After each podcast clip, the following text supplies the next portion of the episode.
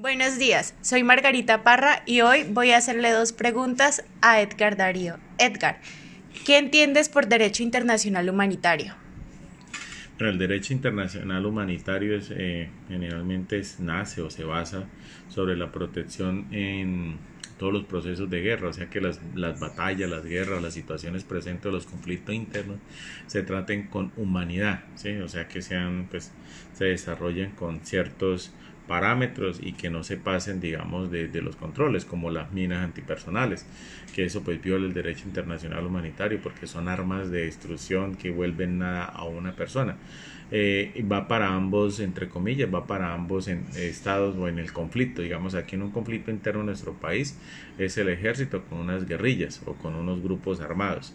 Entonces, eh, para tener un equilibrio en la guerra, pues ambos eh, o las ambas partes deben utilizar armas la cual no mutilen, destrocen o causen daño mayor, ¿cierto? Porque toda arma genera un daño a los combatientes. Entonces, dentro del respeto de ese proceso, que si hay heridos, si hay y es un grupo, entonces tiene que apoyarlo y cuidar a ese herido, porque ya dejó de ser un combatiente, y una persona que requiere una atención médica, un cuidado especial. Entonces, eso es parte de los derechos, que si un combatiente se rinde, se le conserve la vida y se le garantice eso, porque son esos, eso es parte de, las de las guerras y los derechos que están ahí inmersos.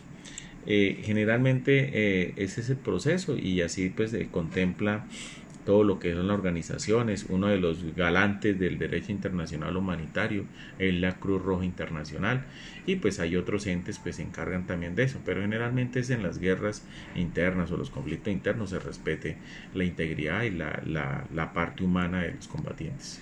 ¿Y cuál sería su importancia acá en Colombia?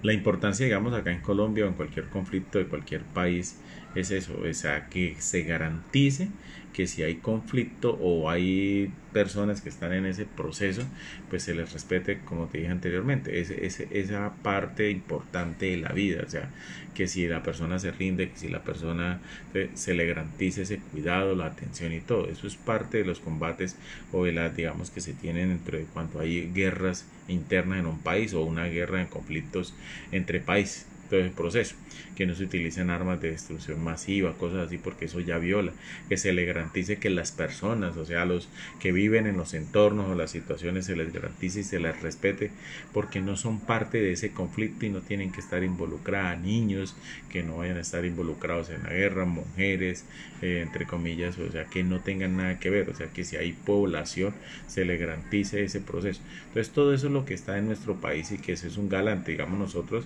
Colombia, como país que pertenece a, a todos esos eh, convenios europeos, eh, americanos, que hace parte de, grandes eh, entes internacionales, pues garantizan ese proceso. Asimismo, pues se le solicitaría, digamos, a las guerrillas o a los grupos armados que se le garantice a esos derechos a las poblaciones que están involucradas o que no tienen que ver nada con el conflicto directamente marcado entre los combatientes. Es digamos el proceso. Entonces nosotros como Colombia, como un país, eh, debemos que tener ese, ese respeto a esa parte. Muchas gracias. Ok, gracias por tus preguntas y muy amable por entrevistarme.